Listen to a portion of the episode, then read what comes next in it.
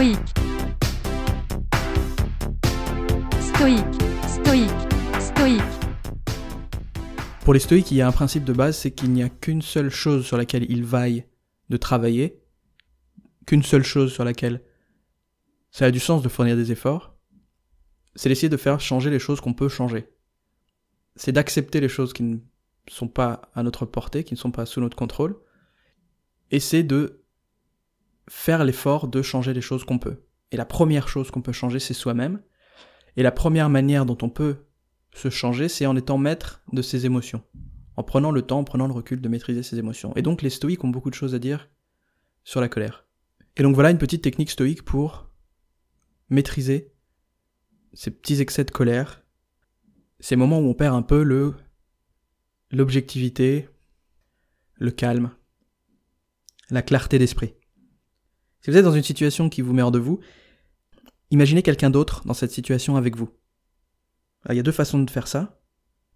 La première, c'est d'imaginer une personne que vous admirez, une personne qui est un peu un modèle pour vous, et d'imaginer comment cette personne se comporterait dans cette situation-là.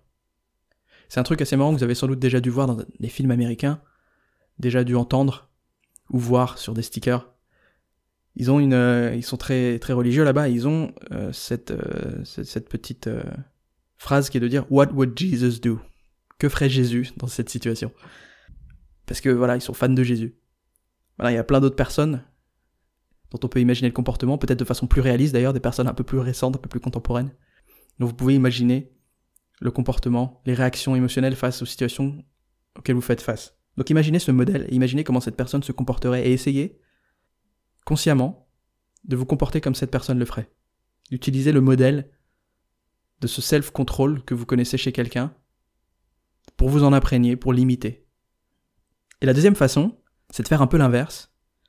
C'est d'imaginer quelqu'un d'autre à votre place et d'imaginer quelqu'un qui s'énerve comme vous êtes sur le point de vous énerver quelqu'un qui perd le contrôle comme vous êtes sur le point de perdre le contrôle.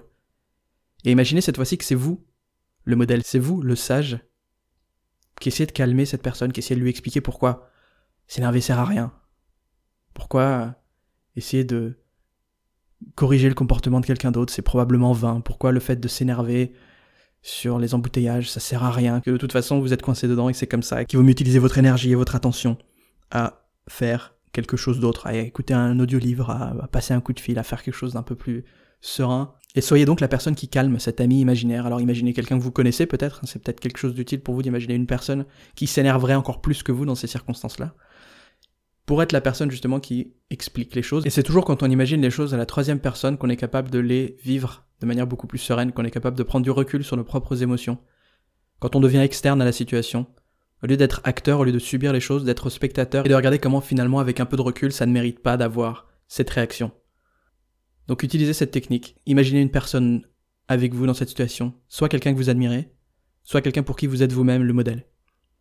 Ça va vous faciliter les choses quand il s'agit de vous calmer quand quelque chose vous énerve.